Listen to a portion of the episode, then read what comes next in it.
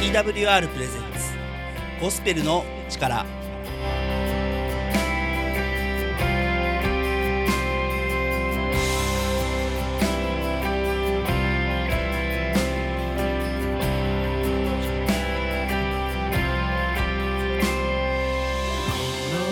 皆さんいかがお過ごしでしょうか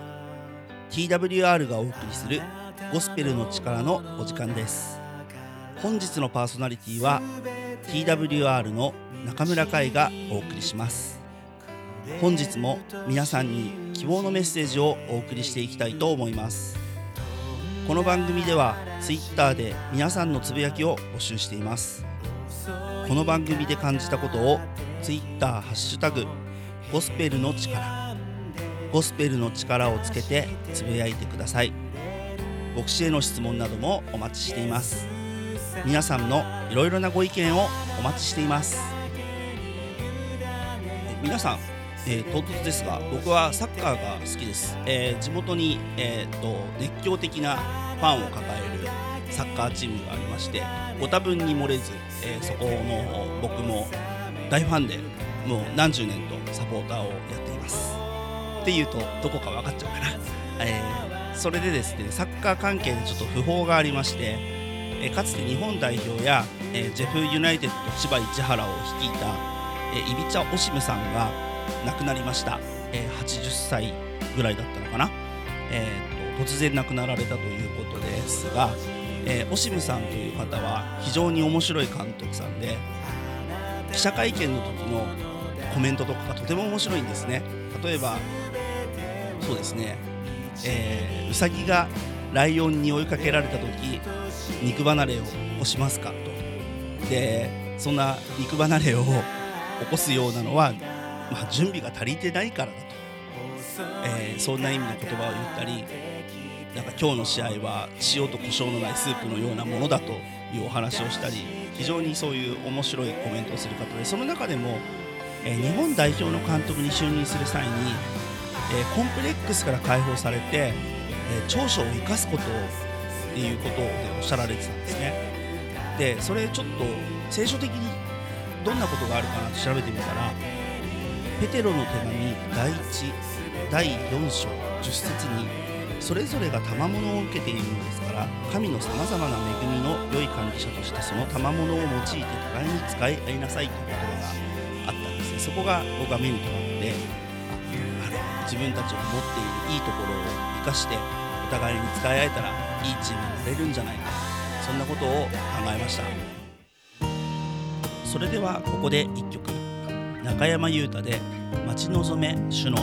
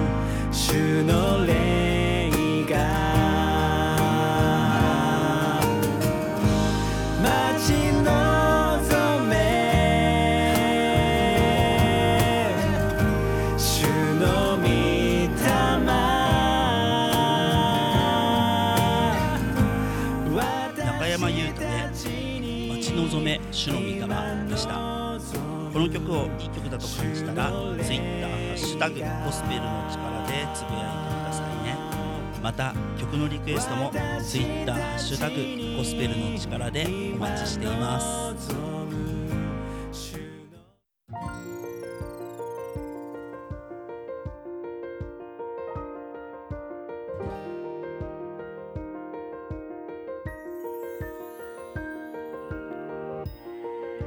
ここからは聖書からのメッセージをお届けします。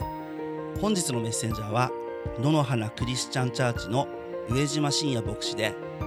完璧じゃなくていい完全であろうというタイトルでメッセージをいただきます。きっと励まされます。きっと元気になります。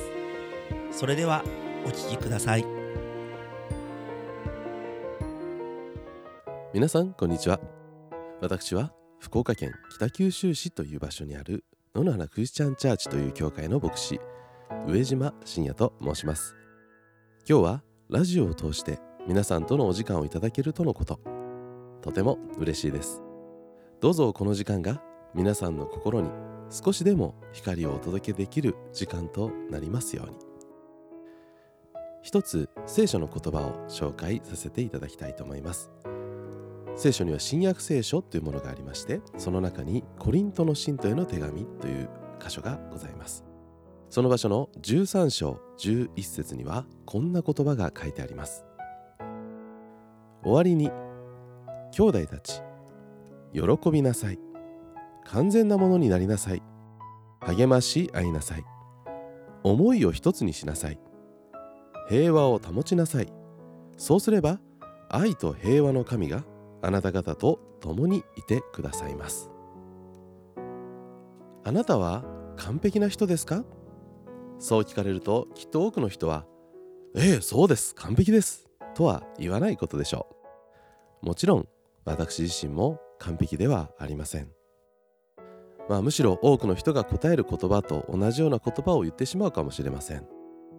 普通です。という言葉です。人生普通でいい。可もなく不可もなく。まあ苦もなく悲しくもなく。うん。喜びもそんなになくてもいいかもしれないなんていう人もいるかもしれません。しかし私たちは何事もない方がいいと言いながらも何にもない毎日はつまらなく感じてしまうものです。そして何にもない自分でいいのかと問われればまあどこか不安な気がしてきます。できれば長所は大いに越したことはありませんし褒められるところも多い方がいいと思うでしょう。お金はどうでしょうか？多い方がいいという人もいるかもしれません。素敵な人には憧れるものです。完璧な人はかっこいいですよね。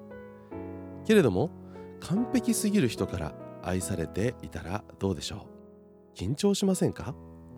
顔が良くて性格も良くて頭も良くてお金持ち。運動もできて芸術のセンスもあって音楽にも長けている。まあ料理も洗濯も掃除も。あなたが何をしなくても全部自分でできてしまう人がいるとしたら。まあそんな人から声をかけられたとしたらもしかするとこの緊張しすぎてしまってもしくは私なんか必要じゃないんじゃないだろうかと思って、えー寂しさを感じてしまうかもしれません。完璧な芸術作品は確かにすごいものですが完璧すぎる作品を扱う時はまあ非常に緊張するものです。指紋一つつけないように。手袋をはめて慎重に慎重に触れなければいけません。万が一落としでもしたらそれこそ大変です。そうならないように気をつけなければいけない。となってしまいます。どんなに世界一の花瓶完璧な花瓶があったとしても花を生きられていない花瓶であればその花瓶は残念ながら完璧ではあっても完全とは言えません。花の瓶なわけですから花が入っていないのであればただの瓶です。作者は花を生けられることを前提として花瓶というものを作ります。ですから花の入っていない花瓶は残念ながら完全とは言えないのです。実はこれは人においても同じです。人は一人では完全にはなることができません。人と出会い人を支えまた人に支えられてこそ本当の完全さを手に入れるのです。スポーツの試合においてどんなに完璧な才能を持っていても一人では試合はできません。相手がいてこそ競い合ってくれる人がいてこそその人の才能は完全なものとして輝くようになるわけです。触れ合い受け入れ合い違うものだけれどもそれぞれに役割があり補い合っていくところに完全というものはあるのです。聖書は私たちに完全なものとなりなさいと教えます。今日の箇所もそうでした。完全なものになりなさい。さあ完全なものとは一体どんな人のことでしょうか？それは人生を完全なものとした人のことです。人生にはいろんなことが起こりますね。波乱万丈紆余曲折。まあいろんなところを通ります。けれどもどんなところを通ったとしても私の人生として完成したものとなるのならそれは完全な人生を歩んだということができるのではないでしょうか。起承転結のない映画はつまらないでしょ本当のテーマは結末に向かってどう進んでいくかということです。まあどんなに途中が素晴らしいものだったとしても結末がつまらなくなってしまったらその作品は完成しているとは言えないのです。素敵な話を作る名画を完成させる名監督は作品を愛します。だから作品作りを喜びます。スタッフと共に励まし合いながら進みます。完成という一つの思いに立ってそれぞれが役割を果たしていけるようにいつも平和に立って導いていくのです。聖書に出てくる神様を今日の聖書箇所は愛と平和の神様と紹介しました。なぜ愛と平和の神様なのか。それは完成へと完全へと導く神様だからです。どんなに力を持っていてもどんなに知恵を持っていてもどれだけ奇跡が起こせたとしても愛がなければ意味はありません。愛を持たずにその力を使えばどうなるか私たちは理解することができるでしょう。強すぎる力を愛を持たずに使ったなら賢い知恵を愛を持たずに使ったら奇跡を起こす力を愛を持たずに使っていったらどんなことになってしまうでしょうか。平和のために使わないのなら力は意味がありません。そこに実るのは悲しみと痛みばかりです。どんなに財産を持っていても家族に財産を残したとしてもそれが残された家族の平和につながらないなら残さなければよかったと後悔するでしょう。ある人はたくさんの財産を家族に残しました。しかしあまりにもそれがたくさんだったので家族はそれを誰がどれだけもらうかで争うことになってしまいました。その姿を見ていた。財産を残そうとしていたその人はあまりにもその姿が悲しくなって自分のお金を全て抱えて歩道橋に登りそこからお金をばらまいてしまったのだそうです。こんなものがあるから家族が争うんだと叫びながら。完璧じゃなくていい。完全であろう。私たちは完全であるべきです。わからないことがあれば教わればいいのです。今わからなくていい。分かっていけばいいのです。できないなら一緒にして覚えていけばいい。一緒にしていく中で一つ一つ覚えていければ良いのです。愛せないならまず愛されることを愛することをたくさん受けましょう。そして愛されていることを探してみましょう。そこからでいいのです。愛されているから私たちは少しずつ愛するということが分かっていきます。愛されていくことから少しずつ愛そうとしていけばいいのです。完璧ではなく完全はその完全を目指していくところに成り立っていくのです。神様はあなたを完全に愛してくださる。あなたの足りないところ失敗してしまったこと罪や過ちその行った一つ一つ全部を喜べるものではなくてもその全てを含んだあなたを神様は愛してくださっているのです。失敗したことも神様は知っていてあなたを完全へと導こうとしてくださいます。私たちは完全な愛で愛されました。命を懸けるほど私たちは完全な愛で愛されました。愛する友のために命を捨てる。これよりも大きな愛はないと神の子と呼ばれるイエス・キリストは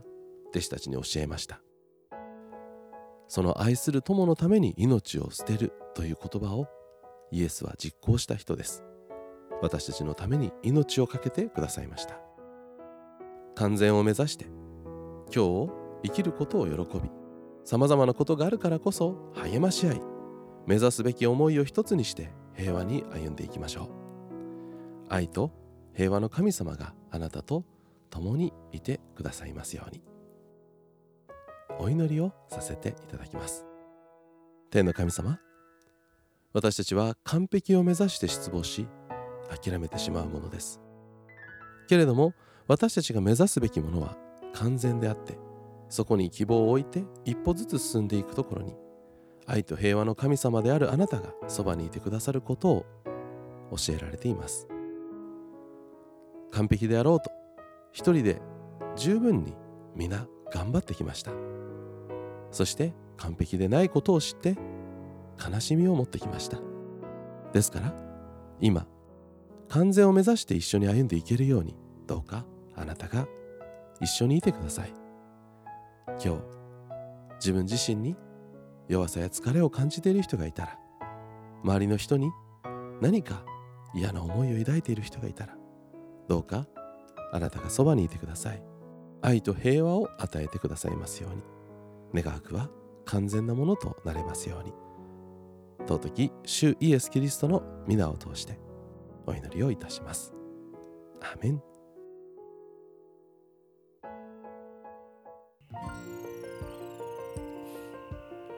上島信也牧師で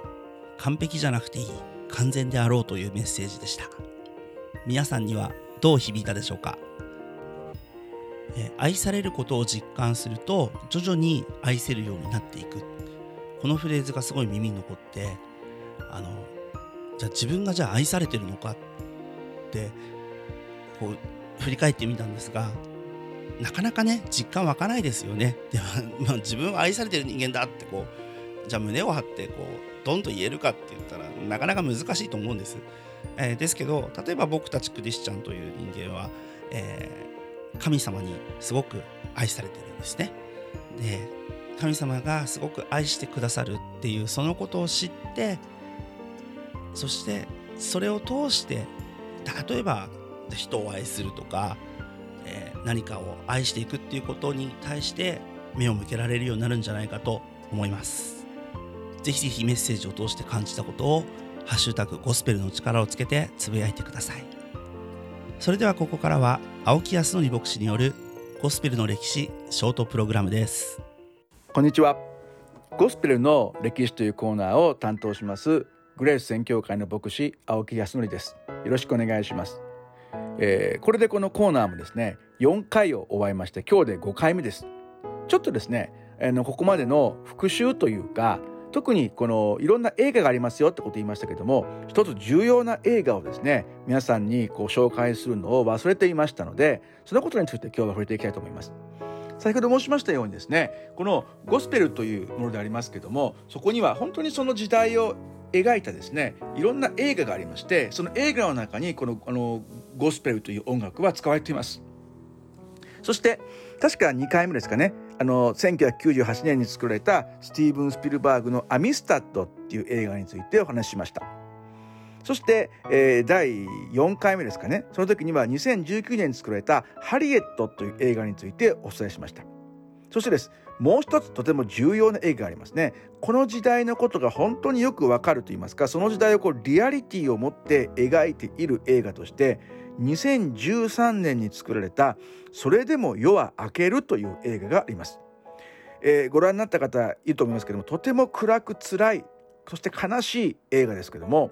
2時間15分ぐらいかな。もうもう首がですね真綿でこうどんどんどんどん締め付けられていくようなそういう感覚になりますがでもこの映画の中で描かれていることというのは実際に黒人たちが体験したことでありしかもですねそのあの事柄というのを本当に人々に知らせるためにアメリカにおいてはこの「それでも夜は明ける」という映画は高校生までに必ず一度は見なければならないってことでこう、ね、その教育カリキュラムの中に組み込まれている映画でもあるんですね。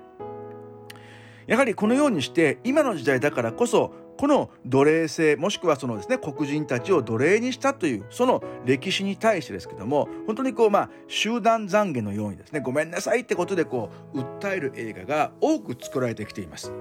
でもちょっとですねあの面白いのはですけどもこの「それでも夜は明ける」という映画は実は監督が黒人なんですね。あの名前はスティーブ・マック・イーンって言いましてなんかあのちょっとこう60年代のですねあのアクションスターみたいなイメージがしますけどもそうじゃありません。全く別のスティーブ・マック・イーンです。彼がですねこういう映画を作る時にあまりこう戦場的にならないんですね。感情をかきたてようとかですねこう泣かせてやろうとか感動させてやろうじゃなくて本当に淡々淡々とですね奴隷時代そしてその牧師やキリスト教会がどんな仕打ちを自分たち黒人にしたのかってことをですねこう淡々と描きますそこにはもうまるで感情がなかったかのようにひどい目にあったとかですね鞭打たれたとかですねそして人がここで死んだとかそういうことをですね普通のこととしてあの描いていきますですから逆に私たちの心にこう刺さるんですよね。そういう描き方でこの「それでも夜は明ける」という映画は最後まで行くんですね。そしてこうハッピーエンドかなと思うと実は実はね最後にまた大きなことが待っているっていうことでああこういう歴史をですねアメリカの人々特にこのアフリカ系アメリカ人はたどって経験してきたんだなってことをね実感させられることになりますね。そしてその中でも特にこのゴスペルに至る前の労働歌スレイブソングとかですねもしくはヒムンなんていうのが結構ふんだんにですけどもあの登場しますのであこういう歌なんだこういうのを歌ってたんだってことが分かるようになるんですね。まあ、そういったことをですね本当に思いながらこの先ほど言いましたアミスタッドハリエットそしてそれでも夜は明けるこういう映画を見ていきます時にやはりですねこうゴスペルの歌というものがですけども立体的にそして単に幸せ単にこうなんかスピリチュアルとかこうすごくエモーショナルな歌じゃなくてその背後にどれだけの悲しみや悲哀というものがあったのかその中でどれだけの人々が無念な思いをしながらそしてでもこの歌を通して人々にこのゴスペルという福音というものを伝えていったのかってことが分かるようになるんですね。さあ次回はいよいよですけどもリンカーンの奴隷解放宣言以降について見ていきたいと思います。お楽しみに。してください。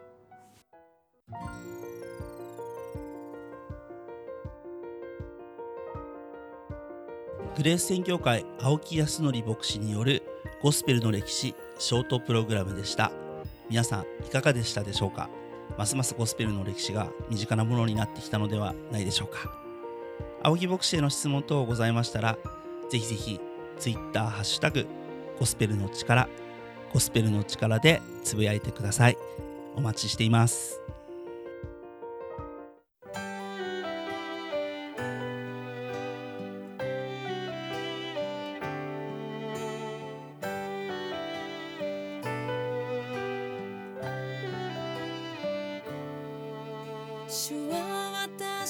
くお別れのお時間です。お聞きくださりありがとうございました。今日のゴスペルの力いかがでしたでしょうか？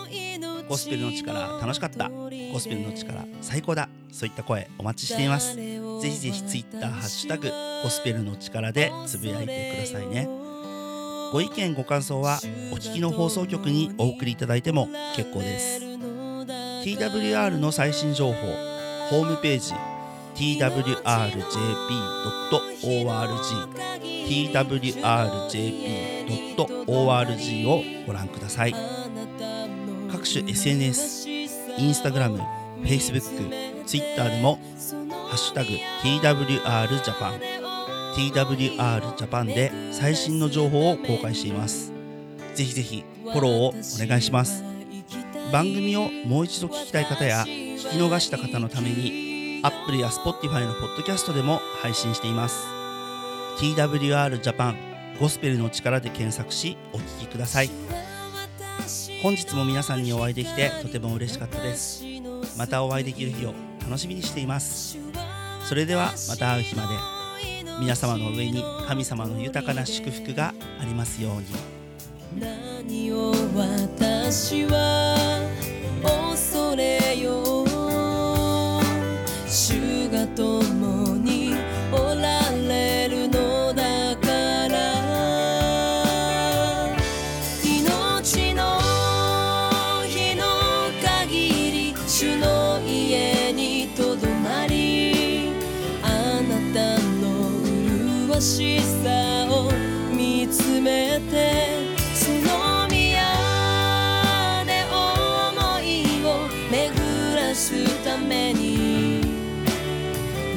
私は